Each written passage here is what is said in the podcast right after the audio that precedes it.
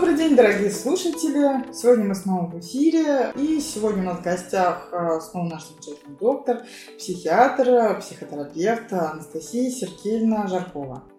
Здравствуйте. Здравствуйте, очень рада вас видеть. У нас опять много-много вопросов накопилось. Сегодня мне бы очень хотелось обсудить очень популярную тему, такое заболевание, как БАР, биполярное аффективное расстройство. Собственно, что это такое?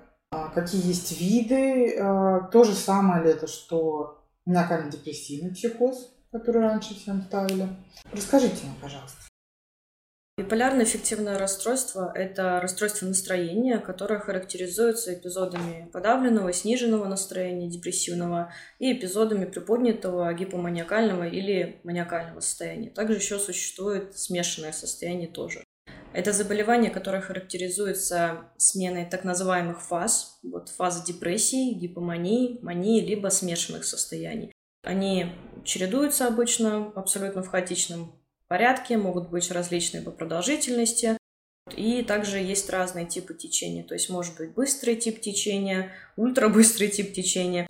Вообще, в целом оно индивидуально, и у каждого человека может проявляться достаточно по-разному, из-за чего оно и затруднительно в диагностике обычно бывает. Типы есть самые основные, это бар-1 и бар-2. Бар-1, он сопровождается маниакальным эпизодом и депрессивными эпизодами, а бар-2, он обычно сопровождается гипоманиакальными смешанными эпизодами и больше всего депрессивными, конечно. Вот это их самое большое отличие. То, что, по сути, при втором типе преобладают депрессивные состояния, а при первом вот маниакальные. Но, опять же, это не исключает возможности развития также депрессивных эпизодов. Но формально сейчас вот в МКБ-11 тоже будут делить вот на бар-1 и бар-2. А что, собственно говоря, является такой отличительной чертой? Например, возьмем депрессивное расстройство. Тоже может быть какие-то периоды более тяжелые, более светлые, от более приподнятого настроения. Как отличить депрессию от, э, например, бар второго типа?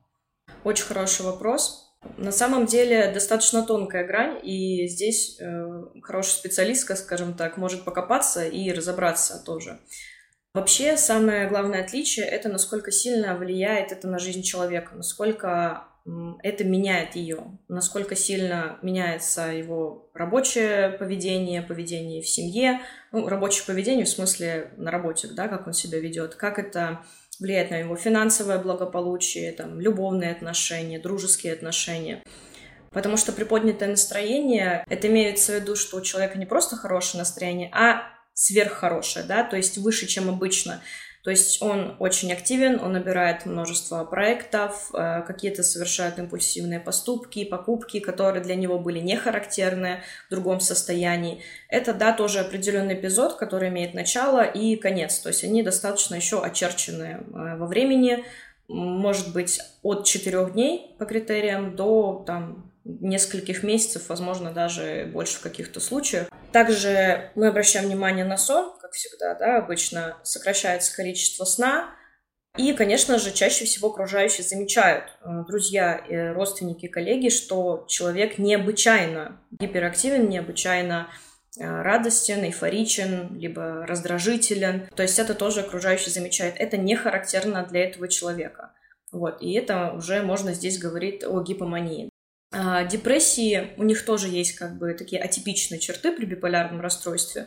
Например, переедание и гиперсонливость, вот, что считается при типичной депрессии наоборот, да, снижение продолжительности сна и снижение аппетита. Но это тоже не обязательный критерий, но это иногда может указывать специалисту на возможность этой депрессии как в рамках биполярной. Вот, то есть, ну, здесь тоже надо смотреть, исходя уже из жизненной истории человека в целом, да, то есть потому что если это все-таки подъемы и спады в рамках биполярного расстройства, тоже человек чаще всего сможет обозначить начало этого процесса, а не то, что ему было характерно в течение всей жизни.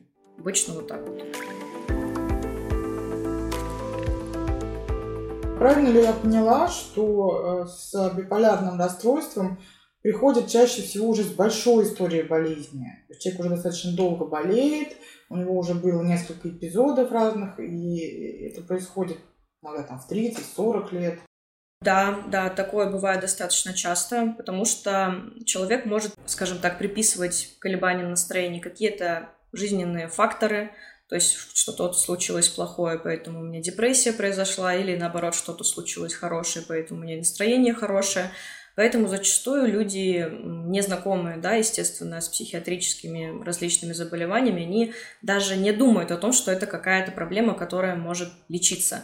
И чаще всего поэтому люди обращаются уже достаточно глубоких депрессивных эпизодов, либо в смешанных состояниях, в каких-то исключительных случаях в гипоманиакальных, маниакальных состояниях.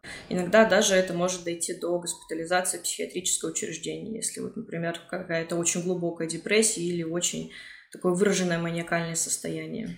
Доходит чаще всего все-таки из депрессии, наверное, да? Чаще всего да, потому что человек этим тяготится, у него нарушается жизнедеятельность, э, он начинает там больше спать, либо меньше спать, больше есть. Здесь такие необязательные критерии. А это влияет на его семейную жизнь, у него нет сил уделять внимание близким, он не может ходить на работу, и, соответственно, так как это влияет на качество жизни, это заставляет людей обычно обратиться за помощью.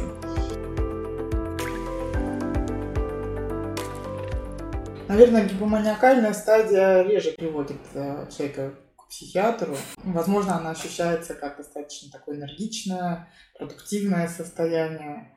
Лечить да. ее не хочется. Да, конечно, естественно. Когда у тебя куча энергии, ты можешь там меньше спать, делать больше дел, там общаться, встречаться, куда-то ездить. Естественно, это приятные моменты. А, и человек, опять же, считает, что просто какой-то удачный период жизни, даже если какие-то плохие вещи происходят, ну, он их переживает легче, потому что у него подъемы настроение хорошее и так далее. Естественно, людям это, скорее всего, нравится. Но не забываем, что чаще, часто после такого следует уже не очень приятный период. То есть он как бы берет энергию себя взаймы. По сути, да, то есть тратит какой-то резерв, да, который был, потому что мозг тоже должен отдыхать, мозг тоже должен нормально спать, нормально питаться. Люди в гипомании чаще всего могут забывать, потому что они в деятельность какую-то включены. Но да, получается, это тоже такое э, ресурсоемкое это состояние гипомании, мании тем более. То, естественно, наступает потом, когда ты стадия уже истощения.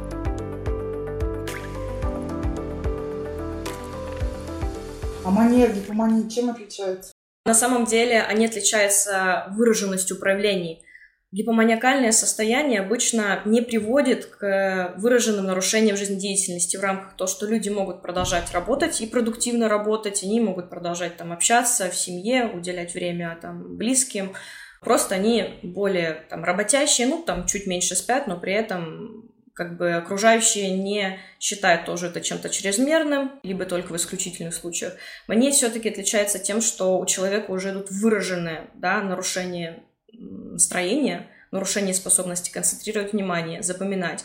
У них начинается скачок мыслей, скачок идей. Они очень быстро говорят, не заканчивают мысль. Соответственно, даже работу, которую они начинают брать, они не могут довести до конца, они бросают ее на половине пути, они не могут работать, естественно, потому что у них там куча идей, куча всяких задач. И вот это уже приводит к тому, что они теряют работоспособность даже. И, соответственно, семья тоже замечает, что человек не спит, либо спит по 3-4 часа, и при этом он остается продуктивен, он не сонливый в течение дня, мы же понимаем, что если человек не поспит в течение пары-тройки дней, вряд ли он будет продуктивный, в хорошем настроении, энергичный. энергичный, да. А вот у людей в маниакальном состоянии для них это абсолютно не проблема. И люди тоже в этом состоянии, у них нет критики к этому, они не понимают, что это какая-то проблема. Наоборот, считают, что это прилив сил, классное состояние. Но, опять же, это намного быстрее истощает, естественно, чем гипомания.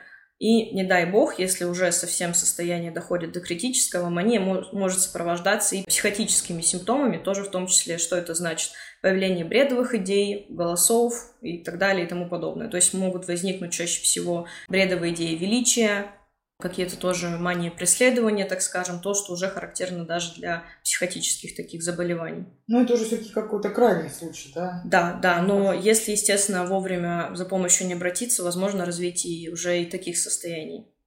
Насколько я понимаю, депрессию еще могут углублять а, осознание того, что было сделано в мании, а, какие-то набранные обязательства, кредиты, возможно, ссоры. Это тоже все, конечно, накладывает свой отпечаток.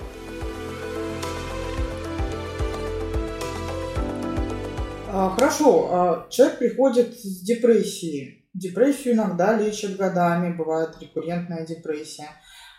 Чем лечение такого состояния депрессивного отличается от лечения депрессивной стадии БАР? Отличный вопрос. На самом деле лечение биполярного расстройства депрессии очень сильно отличается, потому что при лечении депрессии мы делаем ставку на антидепрессанты. Ну, собственно, какое название, для того используем.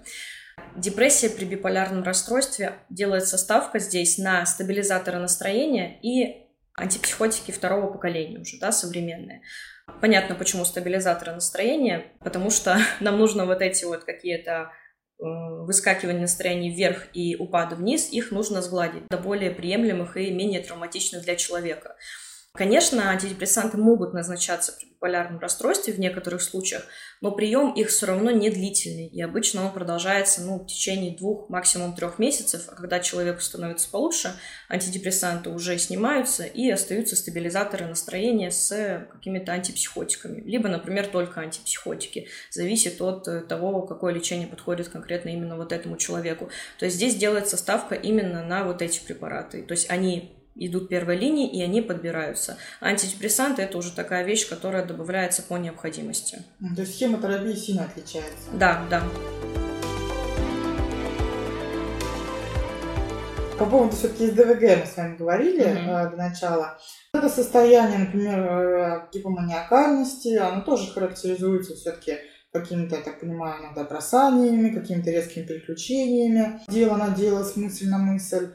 А многие люди это связывают со состоянием СДВГ. Сейчас это достаточно такой диагноз интересующий людей, он на слуху, там тоже характерно быстрое переключение внимания, не доведение дел до конца.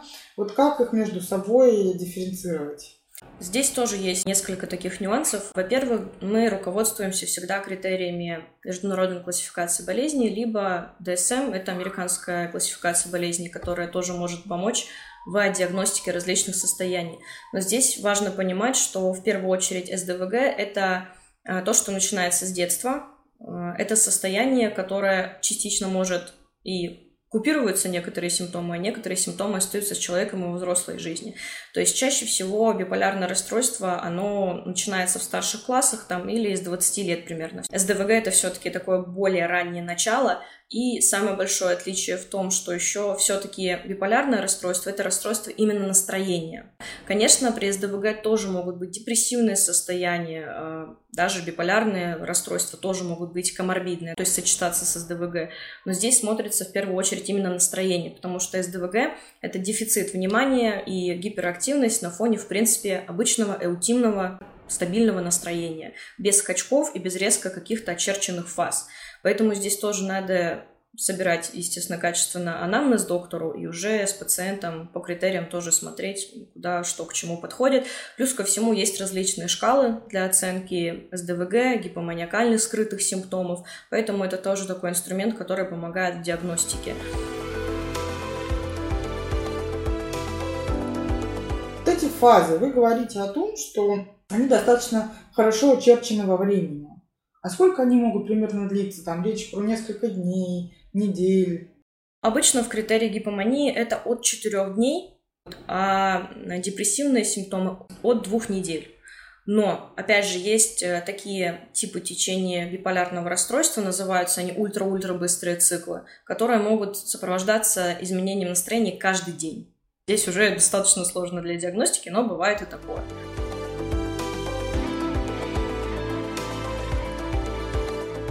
Человеку ставят диагноз, говорят, вот у вас бар. А пациент идет в интернет, читает список симптомов и понимает, что вот таких всех подобных симптомов нет. Ставили ему правильный диагноз, действительно ли у него бар, как, как ему это понять? Если мы читаем какие-то критерии э, постановки диагноза в интернете, важно понимать, что не все критерии должны соответствовать моему состоянию. Чаще всего над этими критериями оговаривается, что, например, 5 и более, там, 3 и более, 4 и более, зависит от нозологии, от заболевания, которое существует.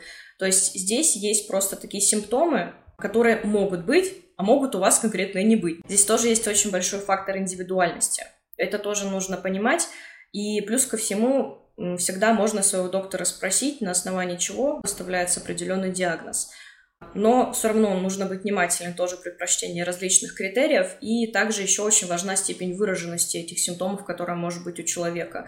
Поэтому в принципе, опять же, доктор обычно объясняет, на основании каких критериев выставлен диагноз, но если также человек занимается каким-то психообразованием, тоже очень важно быть внимательным при прочтении. Не все симптомы обязательны, и опять же, у каждого человека они могут тоже выражаться по-разному. Здесь тоже нужно быть предельно внимательным. Иногда вообще биполярное расстройство даже мог, может быть выставлено на основании реакции на препараты, такие как антидепрессанты, например. Поэтому здесь тоже надо держать ухо востро.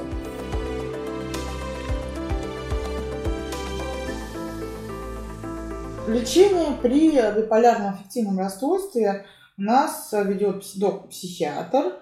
А, он назначает медикаменты, о которых мы говорили раньше. Нужна ли какая-то психотерапия, какие-то а, дневники, психологические практики или достаточно, в общем, лечения препаратов? Конечно, все равно первая линия – это лечение медикаментозное. Психотерапия имеет уже функцию вспомогательной. Но существует даже направление да, психотерапии, которые занимаются именно, скажем так, лечением и ведением биполярных пациентов. Здесь самое главное – это психообразование и повышение человека осознанием, что когда, где есть какие-то колебания настроения, спады, подъемы, чтобы он уже знал, как он сможет на это среагировать, э, какой у него будет план действий, как ему снизить последствия, например, гипоманиакальных, маниакальных эпизодов, что нужно делать, когда наступают депрессивные эпизоды. А, Все равно это повышает уровень объективности, а соответственно и контроля над этим состоянием человека тоже в том числе. Здесь э, используются различные также привлечения родственников, те же самые там, дневнички активности, настроения, приложения разные для отслеживания настроения. Это также помогает пациенту объективно видеть, что происходит с состоянием. И потом уже с этими дневничками настроения они идут либо к психиатру, либо к психотерапевту. Психотерапевт информирован об этом, что у него биполярное расстройство, он осведомлен об этом заболевании, если что, направляет к психиатру для коррекции терапии. Но часто еще биполярное расстройство тоже может быть коморбидно с такими состояниями, как тревожное расстройство, пограничное расстройство личности, обсессивно-компульсивное расстройство. А это тоже, несомненно, требует психотерапии в том числе. Поэтому, конечно, психотерапия тоже здесь необходима даже в целях, может быть, еще контроля состояния. А можно ли вообще навсегда вылечить? То есть человек пришел, пропил курс препаратов, пусть даже длинный, год-два, отходил в психотерапию и свободен. Такой у нас вариант возможен? Пока что так, такого варианта нет, но есть э, такое, что люди могут в течение долгих лет принимать терапию, оставаться стабильными, и тогда уже совместно с психиатром принимается решение о сокращении или вообще отмене препаратов, но все равно всегда сохраняется риск развития, опять же, каких-то гипоманиакальных, депрессивных состояний. Поэтому, грубо говоря, человек все равно будет подвержен риску повторения этого, потому что, к сожалению, пока что у нас нет таких средств, которые могут вылечить биполярное расстройство навсегда. То есть такое вот хроническое течение, за которым всегда нужно внимательно присматривать. Да, конечно. А как э, человеку с этим диагнозом вообще понять, что у него ухудшение? С учетом того, что часто ухудшение это как раз переход в приподнятое настроение, как ему самому это отследить? Как научиться это делать? Как отследить? В первую очередь э, человек смотрит на то, как он спит, сколько часов он спит, как он засыпает, не просыпается ли он по ночам, встает ли он утром до будильника, либо с будильником. Затем они ведут, например, разные дневнички сна, дневнички питания, дневники настроения. Существует множество разных приложений, которые тоже также можно скачать, загрузить которые будут показывать, как ты спишь и твое настроение. Это тоже самое главное. То есть они отслеживают сон, питание и настроение обычно. Также еще очень часто подключаются родственники, близкие люди, которые также могут со стороны человеку объективно сказать, что мне кажется, что сейчас ты разгоняешься, или мне кажется, что сейчас ты падаешь в какую-то пропасть. Обычно вот этими критериями тоже пользуются э, пациенты. Также трата денег, импульсивность, импульсивные поступки, покупки, поездки, какие-то супер-мега бизнес-идеи, любые вообще в целом идеи, творческий полет, э, чрезмерный. Это тоже будут такими симптомами начинающегося какого-то подъема, либо спада. Большая работа. Сказать. Очень большая, очень кропотливая, потому что это достаточно сложно, особенно при первом приеме, когда человек никогда не обращался, и у него небольшой а, срок заболевания. Это достаточно сложно понять, но, в принципе, возможно. Потому что еще отличает, опять же, реакция на антидепрессанты. Часто бывает, что человек приходит с депрессией, а предыдущие подъемы гипоманиакальные он не связывает с заболеваниями, считает их нормой. Соответственно, психи... отрицает да, какие-то подъемы, психиатр назначает антидепрессанты, и случается смена с депрессивной фазы на гипоманиакальную. И тогда врачу уже становится понятно, что есть какая-то реакция. Это может быть реакция на антидепрессанты такая, но при отмене антидепрессантов, если она сохраняется, то это, скорее всего, говорит больше о биполярности. Угу. Поэтому психиатр отменяет антидепрессанты, назначает стабилизаторы настроения, и состояние уже выравнивается, что, собственно, и говорит чаще всего о том, что все-таки это биполярное расстройство. Можно такой итог, наверное, подвести. Биполярно-аффективное расстройство заболевание у нас хроническое, не самое простое, но хорошо поддающееся стабилизации, коррекции и должному наблюдению и вниманию к нему. Да. Да? Ну, в общем, это неплохой итог, я считаю. Да, главное не забывать посещать психиатра и психотерапевта, следить за состоянием, по возможности информировать окружающих, чтобы они тоже помогали. Спасибо большое за беседу. А, это было очень интересно, важно и полезно. Спасибо за приглашение. Надеюсь, будет полезно кому-то.